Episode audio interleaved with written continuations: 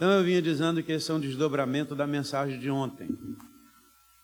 E é o seguinte: se você for uma pessoa de qualidade, você começa sozinho.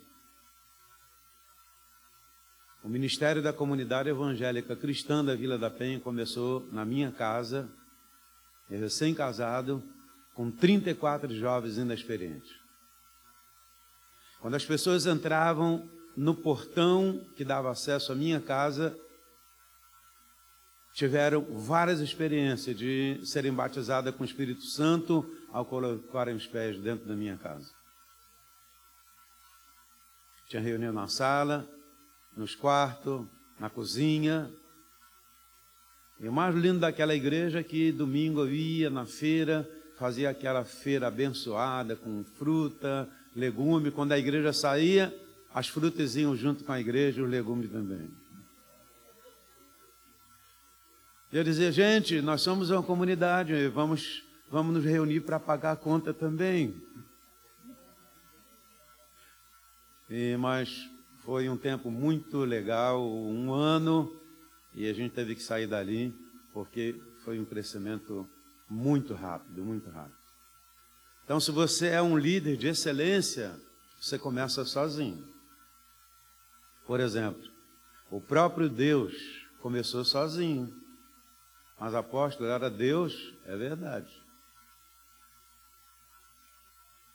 Mas ele se reproduziu na vida do Adão. As pessoas perguntam, apóstolo, essa história de, de célula, grupo familiar, esse negócio, essa coisa nova que está causando às vezes problemas nas igrejas, que história é essa? Eu digo, olha, olha para o Gênesis, começou aí. Eu faço uma pergunta: seria Deus exagerado? Porque o Senhor criou uma, como anfitrião, criou uma casa. A casa que Deus criou, o tamanho dela. E o Senhor ainda disse para o Adão: crescei, multiplicar e enchei a terra. Então, se você tem menos de dez filhos, você está em desobediência a Deus, porque Ele disse para a gente reproduzir encher a terra. É, eu queria um time, eu e minha esposa, a gente queria, a gente queria uma igreja logo, vamos multiplicar.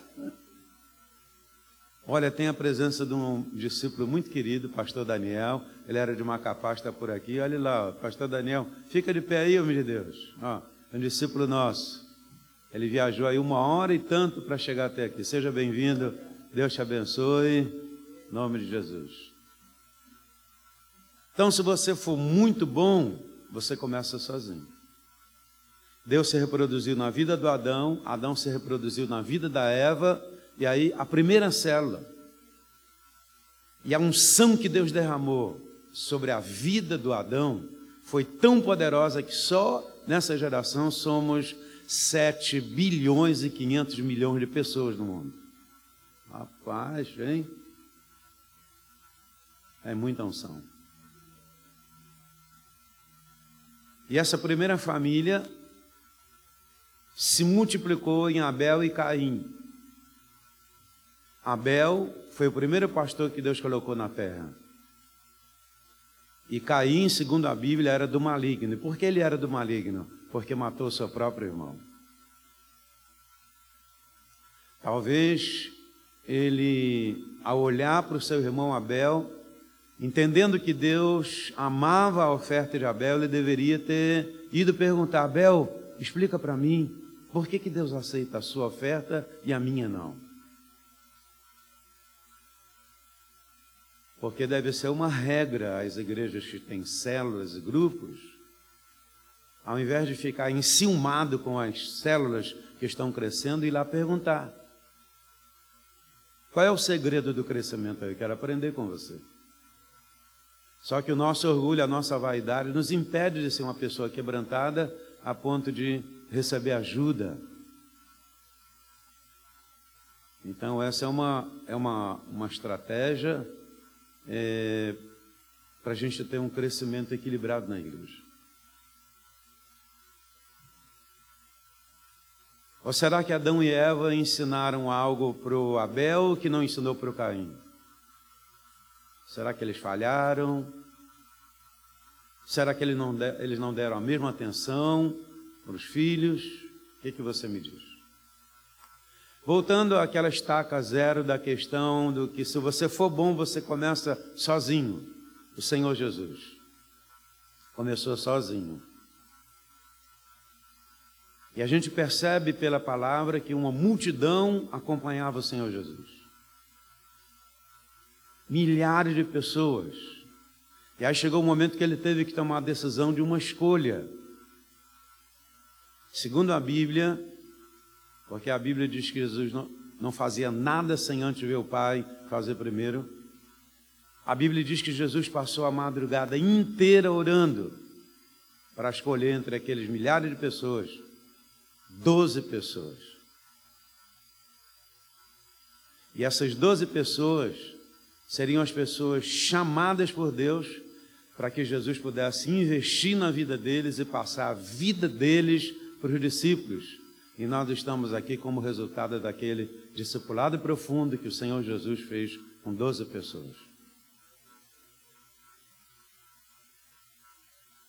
Jesus colocou qualidade na vida desses discípulos. E aí Jesus teve um problema, porque agora aquela multidão começou a dizer, estou parafraseando, ah, mas agora Jesus fez acepção de pessoas. Era tão lindo quando essa multidão com a procissão e acompanhando o mestre, ele multiplicava os pães e os peixes, a gente fazia festa, todo mundo comia. Agora, agora não, agora mudou. Agora são doze exclusivos. Isso acontece. Sempre que tem ordenação numa igreja, que as pessoas são ungidas no ministério, tem sempre aquele ciúme, ah, bem que eu poderia estar também aí sendo ungido. Mas a pessoa não olha para si mesmo para ver se ela está qualificada para ser ordenado ao ministério. E aí Jesus agora teve que lidar com aqueles invejosos, ciumento, né? E Jesus teve que lidar também com os doze. Porque os doze podiam ficar com o coração engodado, ah, agora nós somos a elite, né? Então Jesus teve que trabalhar com as duas turmas. Depois que Jesus passou por isso, ele resolveu convidar três pessoas próximas dele. E aí foi outro desdobramento: Pedro, Tiago e João. E quando eu estou compartilhando isso com você, você vai pensando na estrutura do grupo familiar que a gente tem hoje. Eu tenho visto algumas situações em igrejas que as pessoas não querem multiplicar. Virou uma igrejinha. Eles querem copiar tudo que acontece no culto de domingo, manhã e noite, mas eles não querem se separar. Ora, você não veio de uma família? O sonho de uma família era se multiplicar, e a multiplicação vem pelo casamento. Quando você amadurece, naturalmente você multiplica. Por quê? Que faz parte da nossa vida. E por que não multiplicar na igreja? Por que ficar com aquele círculo fechado de pessoas ali? Ah, aqui a comunhão é muito boa, aqui é muito legal. Não vamos multiplicar, não. Oh, então não se casa. Melhor ainda, fica para eunuco. Se casa, não. Quem é que não quer se casar? Quem é que não quer constituir uma família? Então, se você fizer um paralelo da família com a célula, com o grupo familiar, você vai ver que o negócio é muito idêntico. Então, no meio dos doze, Jesus chamou três: Pedro, Tiago e João. Por quê? Porque eles eram os mais receptivos. Jesus ensinava, imediatamente eles correspondiam. Uma terra boa. E a essas três pessoas, Pedro, Tiago e João, que lá no livro de Atos diz que eles se tornaram colunas da igreja junto com Barnabé, Aliás, você pode ter até MDA 4, quatro pessoas próximas, bem próximas de você, que você vai investir, que você vai treinar e logo, logo ele vai multiplicar. Para a próxima multiplicação, são essas quatro pessoas que vão seguir. Alguém me perguntou, apóstolo, qual é o tempo ideal para multiplicar? O mesmo tempo que a mulher fica esperando o bebê. Quanto tempo? Nove meses. Nove meses não dá para multiplicar uma célula? Claro que dá. Porque naturalmente a mulher tem o um filho nos nove meses ou a filha. E basta já a, a, o esperma encontrar com o óvulo, que a, a, mulher tem o exame, pronto, já começa o, o bebê, a fralda, a chupeta do bebê, e você já vai trabalhando em função, nem sabe se o bebê vem com vida, mas o que é isso? Fé. Quando nós estamos numa célula, você percebe que o, o espermatozoide fecundou o óvulo, e aí você já começa a pensar numa outra casa, pensar na multiplicação, pensar na festa, chá do bebê, aquela coisa toda. Que você crê que vai multiplicar. E será uma célula saudável, porque o líder que você mandou para lá é uma pessoa saudável. Igrejas que agem assim, não tem limite para o crescimento dessa igreja. Eu disse aqui que nós temos uma igreja em Manaus, começou com 20 pessoas, hoje são quase 8 mil membros. Tem mais 14 núcleos, tudo com prédio comprado. A última vez que eu tive lá para fazer um apelo, nós compramos um terreno que tem a mesma medida de vocês aqui, um pouquinho menor, tem 22 mil metros quadrados de terra. Escuta essa, pastor. Eu fiz um apelo, um desafio financeiro só um empresário deu 850 mil reais de oferta. Eu fui na casa desse empresário agradecer, ele falou: me agradece, não. Estava quebrado, falido. Comecei na sua igreja, Deus restaurou a minha família, restaurou minhas empresas.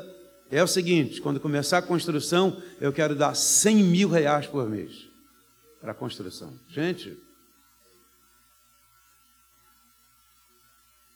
Quem teria hoje aqui 850 mil para chegar junto para a gente comprar esse prédio aqui?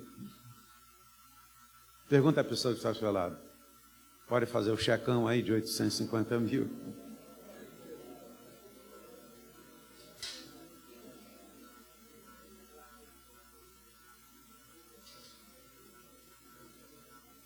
Aquele terreno deve valer uns 18, 19 milhões de reais. A draga já está lá acertando o terreno todo, aquela coisa maravilhosa. Semente de qualidade. Será que eu sou uma semente de qualidade? Será que nós somos uma semente de qualidade? Será que é possível ganhar essa cidade para Jesus? É possível. Uma das razões que o Senhor chamou Pedro, Tiago e João, eu acabei de dizer, é que eles eram uma boa terra. A semente, quando cai numa boa terra, ela cresce, ela multiplica, ela se torna uma árvore frondosa, como o ministério de José, e ela dá muitos frutos para alimentar as pessoas. O primeiro momento que Jesus está sozinho com Pedro, Tiago e João, se não me falha a memória, foi em Mateus 17, na transfiguração. Por que será que Jesus levou Pedro, Tiago e João e se transfigurou diante deles? Já parou para pensar sobre isso? Porque a última imagem que ia ficar na mente deles era de um Cristo derrotado e morto na cruz do Calvário. E Jesus deve ter pensado consigo mesmo: para esses que são próximo de mim, que são terra boa, eu preciso mostrar para eles a glória que eu tinha com o Pai antes que o mundo existisse, que eu deixei lá. E Jesus começa a tomar essa glória que ele deixou na eternidade, seu rosto começa a brilhar, sua roupa começa a brilhar, e Jesus aparece glorificado diante de Pedro, Tiago e João, para que a última imagem não fosse tão forte, tão poderosa quanto aquela visão do Cristo glorificado. Tremendo isso. Pedro, Tiago e João, aqueles que eram mais próximos. O verdadeiro líder, quando ele ora para o seu grupo, ele vê as pessoas que respondem mais rápido e ele puxa para perto de si e começa a levar essas pessoas a uma experiência muito mais alta. Por exemplo, tudo que aconteceu ontem à noite aqui a experiência que eu tenho pela madrugada com Deus. Ele me mostra as coisas que vão acontecer antes de eu pregar.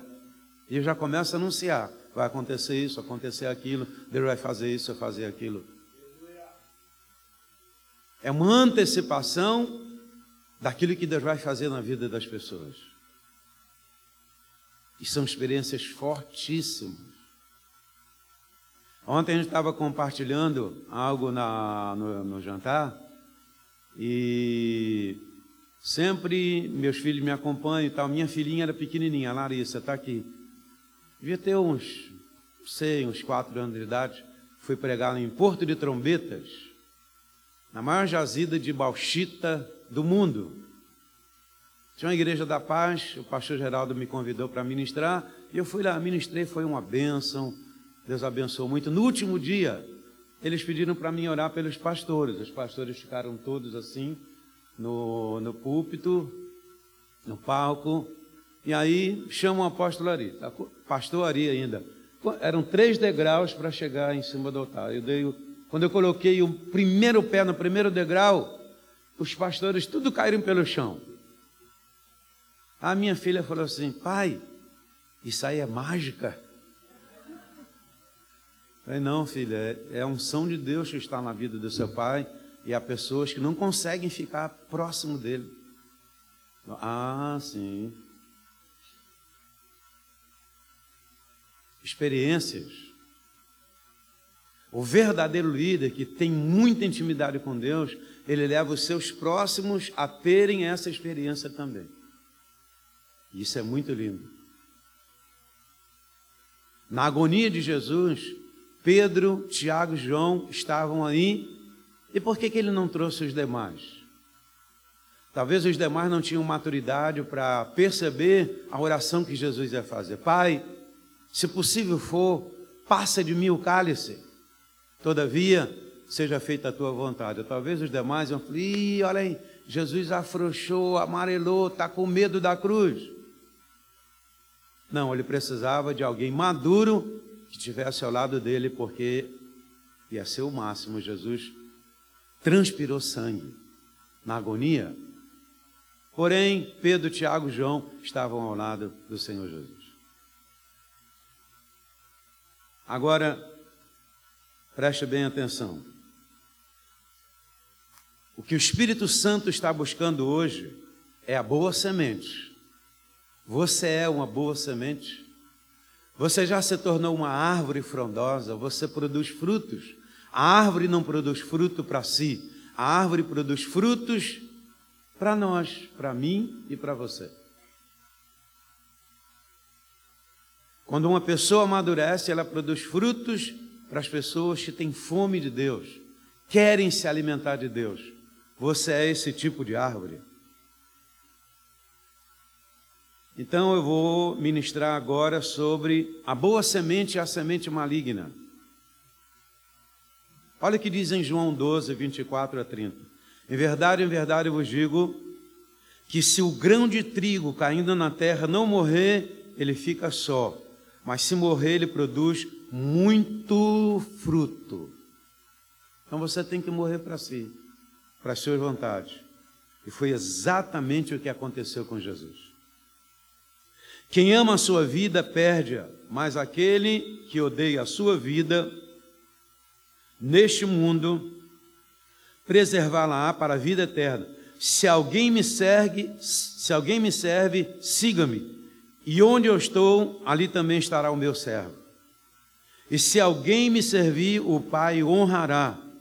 Agora está angustiada minha alma, e que direi eu? Pai, salva-me desta hora mas precisamente com esse propósito eu vim para esta hora. Pai, glorifica o teu nome. Então veio uma voz do céu: Eu já o glorifiquei e ainda o glorificarei.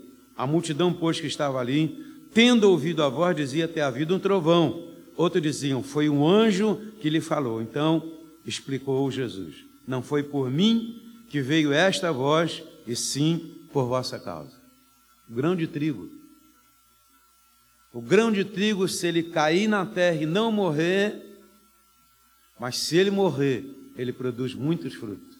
Seu processo de morte para o mundo, para o sistema, está ocorrendo gradativamente. Deus está em busca da boa semente. Mas, apóstolo, o que é essa semente maligna? Lá em Mateus 13, é a base bíblica, depois nós vamos começar a compartilhar e aprofundar mais ainda, tem uma parábola do joio. Então, despedindo as multidões, foi Jesus para casa. E chegando-se a ele, os seus discípulos disseram: Senhor, explica-nos a parábola do joio do campo. Ele respondeu: O que semeia a boa semente é o filho do homem. O campo é o mundo. A boa semente são os filhos do reino. O joio são os filhos do maligno. Como Caim, que era do maligno, por isso ele matou seu irmão. E aí você fica pensando como eu, mas como é que pode a família de Adão e Eva gerar uma pessoa tão linda como Abel e gerar uma pessoa tão nociva quanto Caim? Porque o veneno da serpente que tinha dentro de Eva saiu na vida de Caim. Para a gente entender o que é a semente maligna e a boa semente. A Bíblia diz que Deus procurava a semente de piedosos a semente de piedosos é a boa semente. Tremendo. Os joios são os filhos do maligno, e o inimigo que os semeou é o diabo. A ceifa é a consumação dos séculos, os ceifeiros são os anjos. Pois assim como o joio é colhido e lançado ao fogo, assim será na consumação dos séculos. Mandará o Filho do Homem os seus anjos, que ajuntarão no seu reino todos os escândalos e os que praticam iniquidade, e os lançarão na fornalha acesa. Ali haverá choro, ranger de dentes. Então os justos resplandecerão como o sol no reino de seu Pai. Quem tem ouvidos para ouvir, que ouça. Forte isso aqui. A semente maligna e a boa semente. O que vai causar impacto nessa cidade no mundo é a boa semente porque a boa semente são os filhos do reino. A boa semente Jesus colocou no coração dos doze, a boa semente foi colocada no seu coração. Você faz parte do reino de Deus porque você é boa semente. Amém? Até aí tudo bem? Agora veja esse texto aqui em Mateus 13, 47 a 50, que é a parábola da rede. Interessante isso aqui. O reino dos céus ainda é semelhante a uma rede que, lançada ao mar, recolhe peixe de toda espécie. E quando já está cheio, os pescadores arrastam para a praia e, assentados, escolhem os bons para os cestos e os ruins deitam fora. Olha, durma com essa aqui. Se você for um peixe, que tipo de qualidade de peixe você é? Bom ou ruim?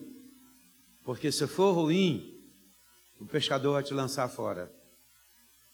Mas se você for bom, um peixe bom, ele vai te colocar no cesto. Meu Jesus.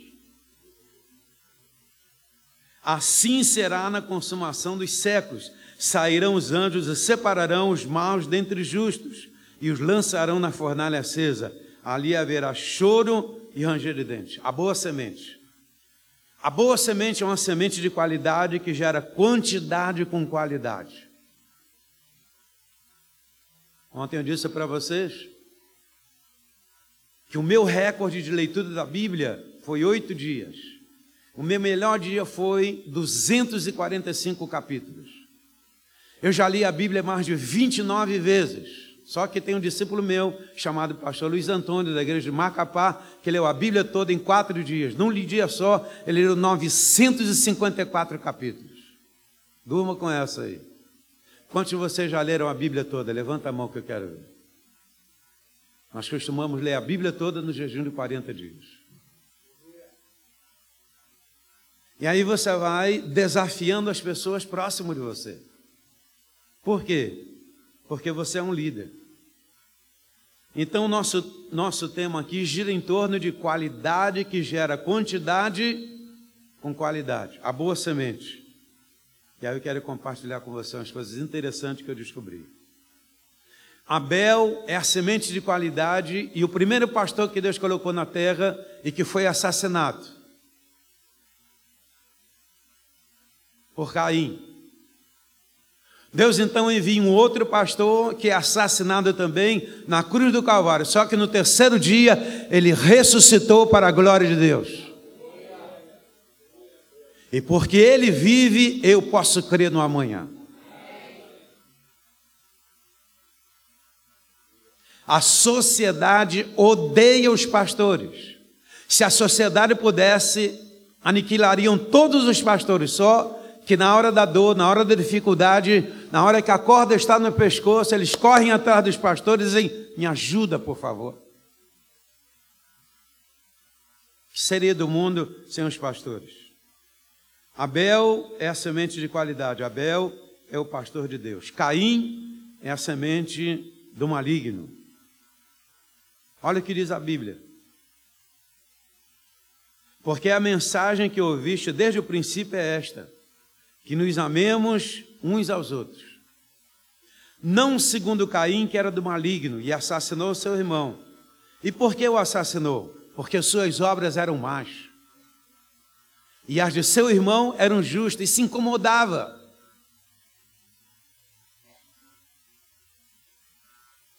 Os escribas, quando começaram a ver Jesus fazer sinais, milagres, maravilhas, eles começaram a odiar, porque eles eram incapazes de fazer a mesma coisa.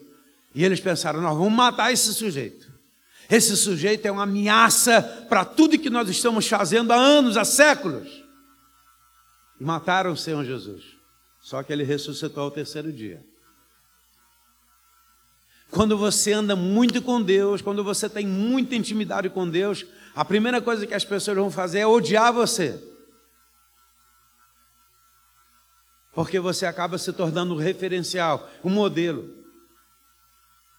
E de repente a pessoa quer te alcançar e não consegue. Isso é a boa semente. Isso aconteceu com Jesus. Nós já sabemos que já passamos da morte para a vida, porque amamos os irmãos. Aquele que não ama permanece na morte. Todo aquele que odeia seu irmão é assassino. Ora, vós sabeis que todo assassino não tem a vida eterna permanente em si mesmo. E aí, se você fizer um estudo sobre a vida de Caim, você vai ver o que a semente maligna é capaz de realizar na terra.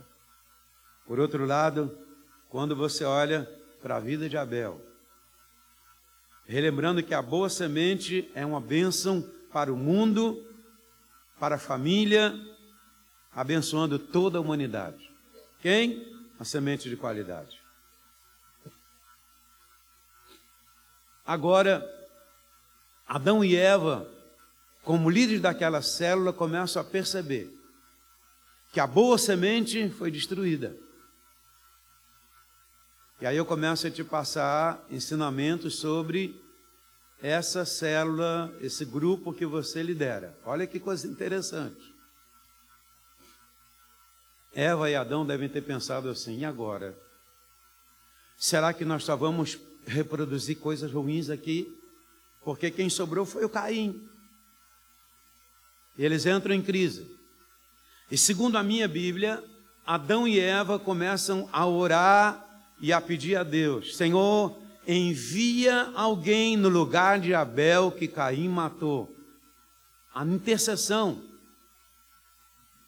A intercessão que é capaz de tocar o coração de Deus, ele enviar novamente, a partir da semente de Abel, semente de qualidade. Olha o que Jesus disse. A seara é grande e os obreiros são poucos rogai ao Senhor da seara para que ele envie trabalhadores para a sua seara. Uma coisa é eu treinar a pessoa, outra coisa é o Senhor enviar os obreiros. Quando Jesus passa a madrugada toda orando e ele recebe do Pai a lista dos doze, nenhum deles disse não, e todos ficaram até o final. Por quê? Porque o Pai orientou os nomes. Existe uma diferença de eu treinar, discipular, fazer o que tenho que fazer e Deus mandar os obreiros. Mas são obreiros de qualidade, gente que se desgasta, gente que tem aliança, gente que tem compromisso, gente que tem raízes na igreja, gente que não vai nem para um lado e nem para o outro, segue para o alvo. Como o apóstolo Paulo declarou, prossigo para o alvo, para o prêmio da soberana vocação de Deus em Cristo Jesus, esquecendo-me das coisas que para trás ficam, eu prossigo. Não tem coisa melhor para um pastor do que trabalhar com obreiros que Jesus enviou para a seara. É obreiro para qualquer obra. Se for para passar madrugada orando, uma, duas, três, quatro, eles estão ali do seu lado. Me acompanha um grupo de quase 150 pessoas nas noites de glória, toda sexta-feira. Pode ser que exista uma igreja que faça isso, mas toda sexta-feira, nesses últimos quatro anos, nós passamos seis horas orando, batendo na porta do céu. Nesses últimos quatro anos, nós acumulamos mais de 80 mil horas de intercessão batendo na porta do céu. Por isso você viu o que viu aqui ontem. Porque é Deus que faz, nós somos apenas um canal para Deus operar na vida das pessoas. E aí eu chamo isso aqui de estações. Você vai ver uma coisa interessante que eu descobri aqui. Então, oração, toca o coração de Deus e ele envia os obreiros. Adão e Eva clamam a Deus e eles pedem alguém no lugar de Abel que Caim matou, ou seja, uma nova boa semente. Você quer essa boa nova semente lá no seu grupo? Ah, eu quero. Em Gênesis 4, 25, 26 diz assim: Tornou Adão a coabitar com a sua mulher, ela deu à luz a um filho, a quem pôs o nome de Sete, porque disse ela: Deus me concedeu outro descendente em lugar de Abel que Caim matou. Meu Deus.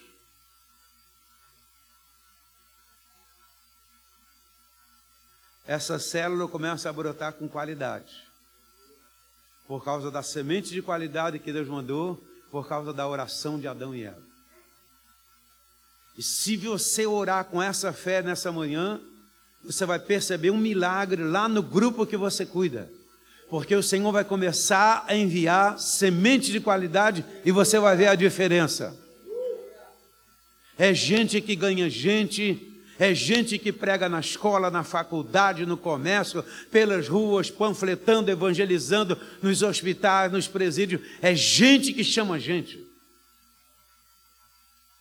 Quando Jesus está conversando com aquela mulher samaritana, os discípulos disseram: faltam quatro meses para a ceifa ainda. Jesus falou: não, a ceifa é agora, os campos estão brancos.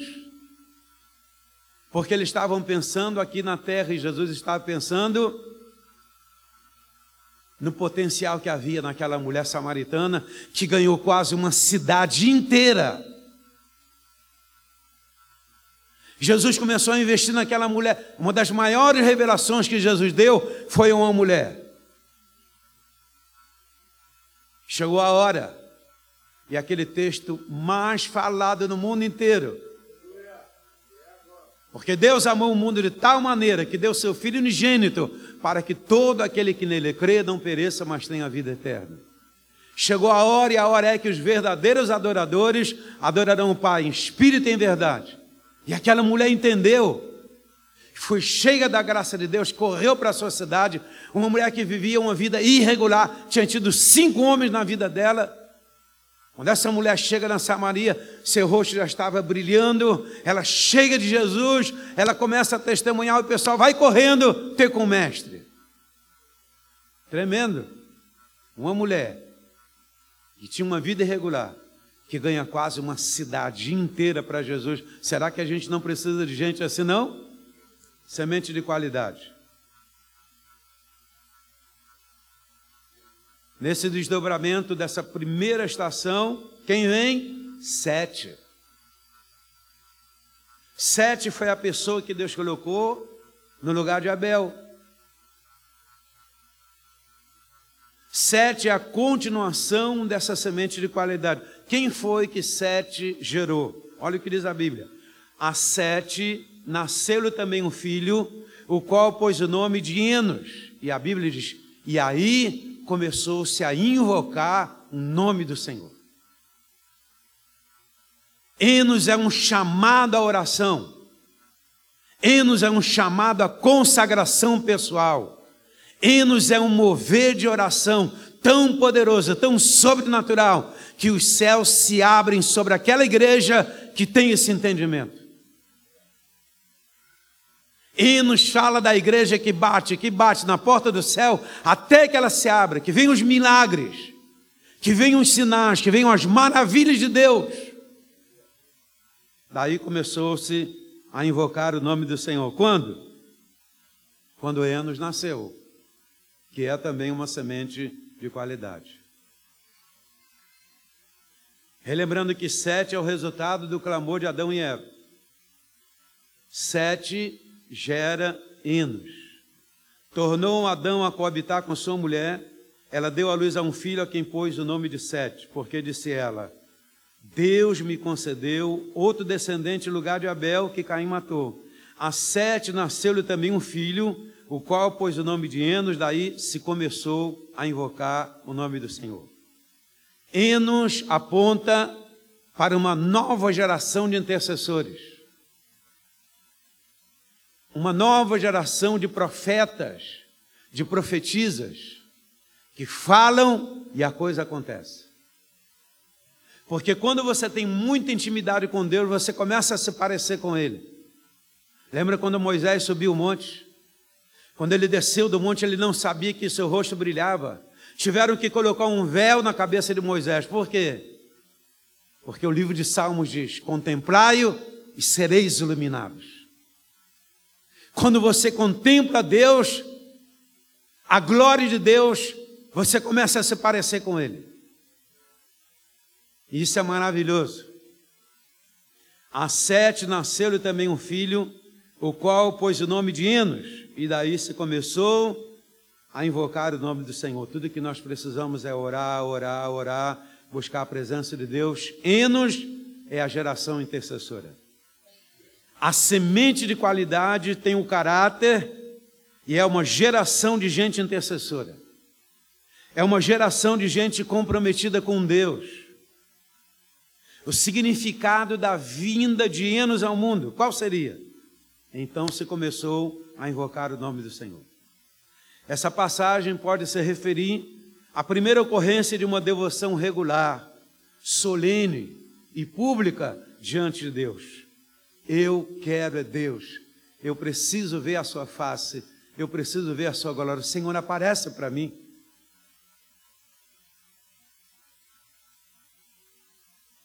Nesse momento, os homens começam a dirigir-se a Deus formalmente pela oração, a dar graças num tempo, tempo de Enos. Enos é a geração guerreira é a geração que sabe mudar as circunstâncias. É a geração que diz: a corrupção vai cair nessa nação. Essa nação é do Senhor. Nós vamos mudar a história da nação brasileira. E a coisa começa a acontecer. Enos é a necessidade de ouvir e depender de Deus. Para quê? Para você ter uma família ungida, uma igreja ungida, e bem-sucedida, o caminho é a oração. Clama a mim, responder-te-ei. Mostrar-te-ei coisas grandes e ocultas que tu não sabes. É uma promessa de Deus. Buscar-me-eis e me achareis, quando me buscardes de todo o vosso coração. Você pode dar glória? Enos tem um profundo significado de um novo tempo, uma nova estação de Deus Deus agindo da terra, Deus se movendo na terra, pelo fato desse homem desejar ardentemente ter comunhão com Ele. Eu quero é Deus. Que lindo isso. Semente de qualidade. Enos declara o tempo de uma geração que tem muita intimidade com Deus, que ouve a voz de Deus, que sabe os planos de Deus. Enos é tempo de busca. Enos é tempo de oração. Enos é tempo de intercessão. Enos é um tempo enorme de um desejo, de uma fome. Eu preciso encontrar com meu Senhor e meu Salvador Jesus Cristo. Eu preciso de Deus. Quantos precisam de Deus? Na sequência desse desdobramento de boa semente, nós encontramos Enoque. A Bíblia diz que Enoque simplesmente andou com Deus. Enoque é uma figura do arrebatamento.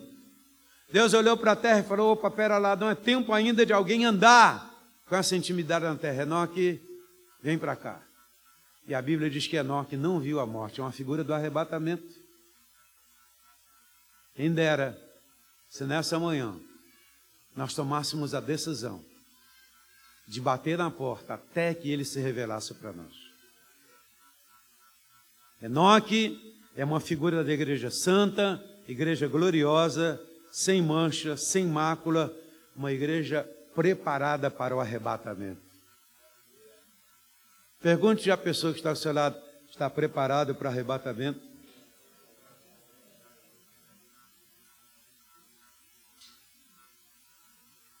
Apóstolo, como se preparar para o arrebatamento? Segundo a parábola das dez virgens, 50% estavam preparados e 50% não. 50% só tinha a lâmpada e 50% tinha a lâmpada e o azeite. Tem azeite na sua lâmpada? Enche aqui essa botija para mim do azeite que tem na sua lâmpada. O azeite é a unção. Azeite é resultado de muita intimidade com Deus. E quando o noivo apareceu, Apenas aquelas que tinham a lâmpada e o azeite entraram, as demais, quando chegaram, terminou, encerrou. Mas como?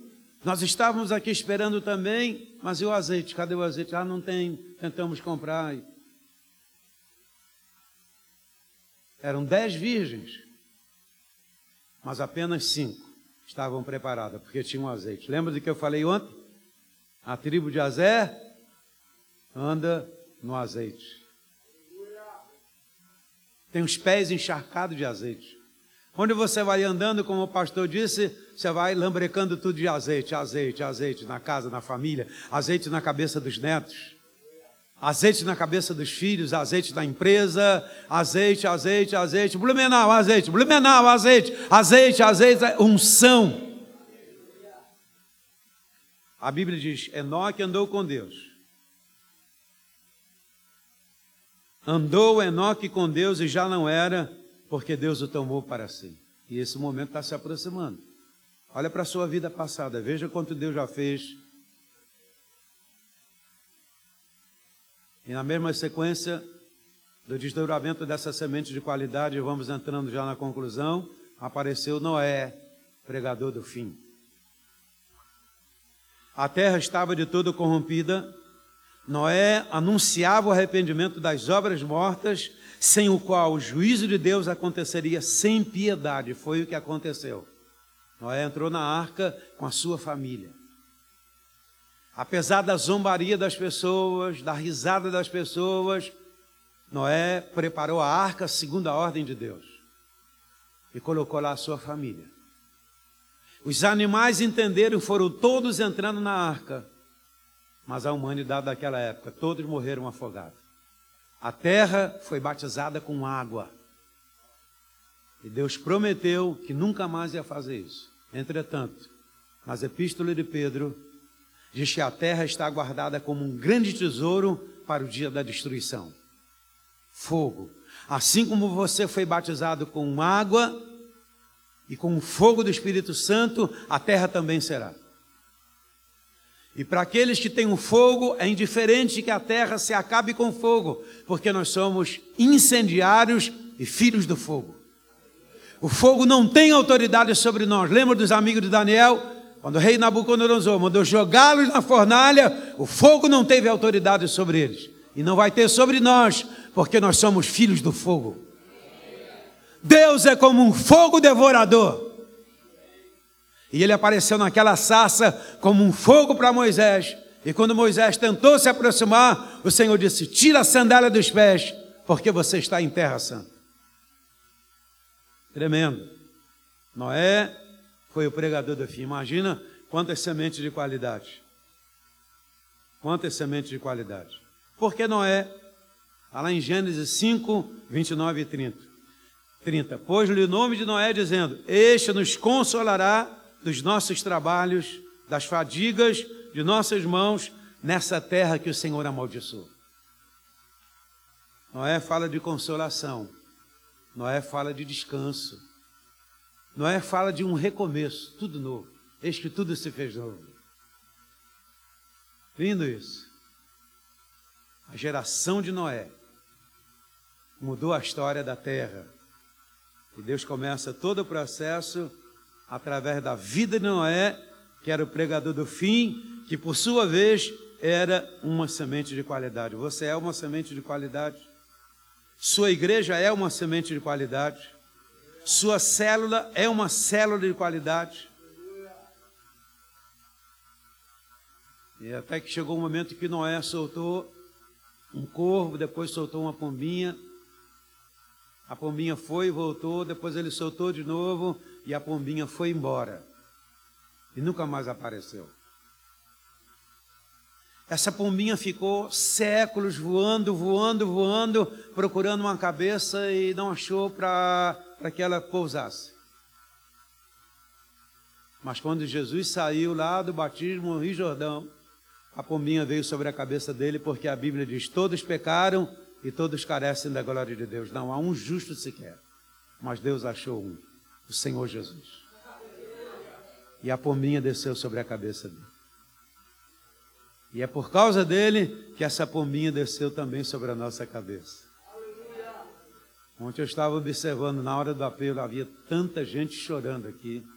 O irmão ficou aqui sentado, terminou toda a reunião, o pessoal indo embora, ele aqui sentado e tremendo, ele estava no terceiro céu.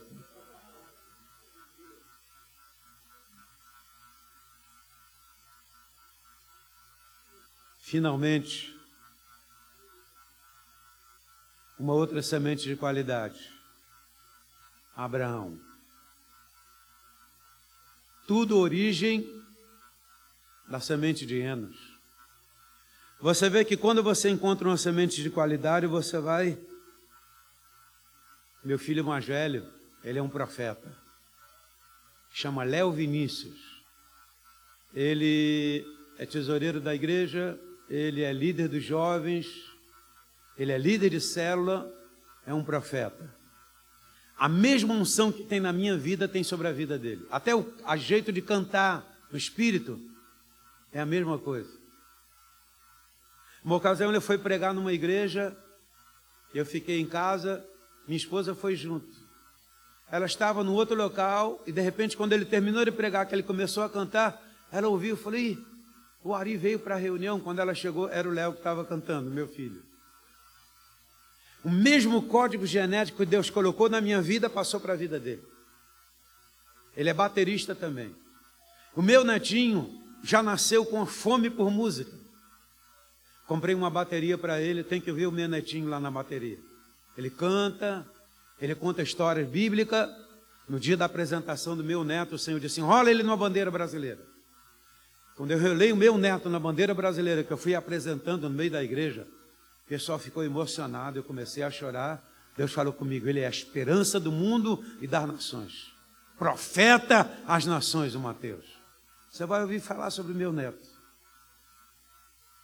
Será que isso é possível só para mim ou é possível para você também?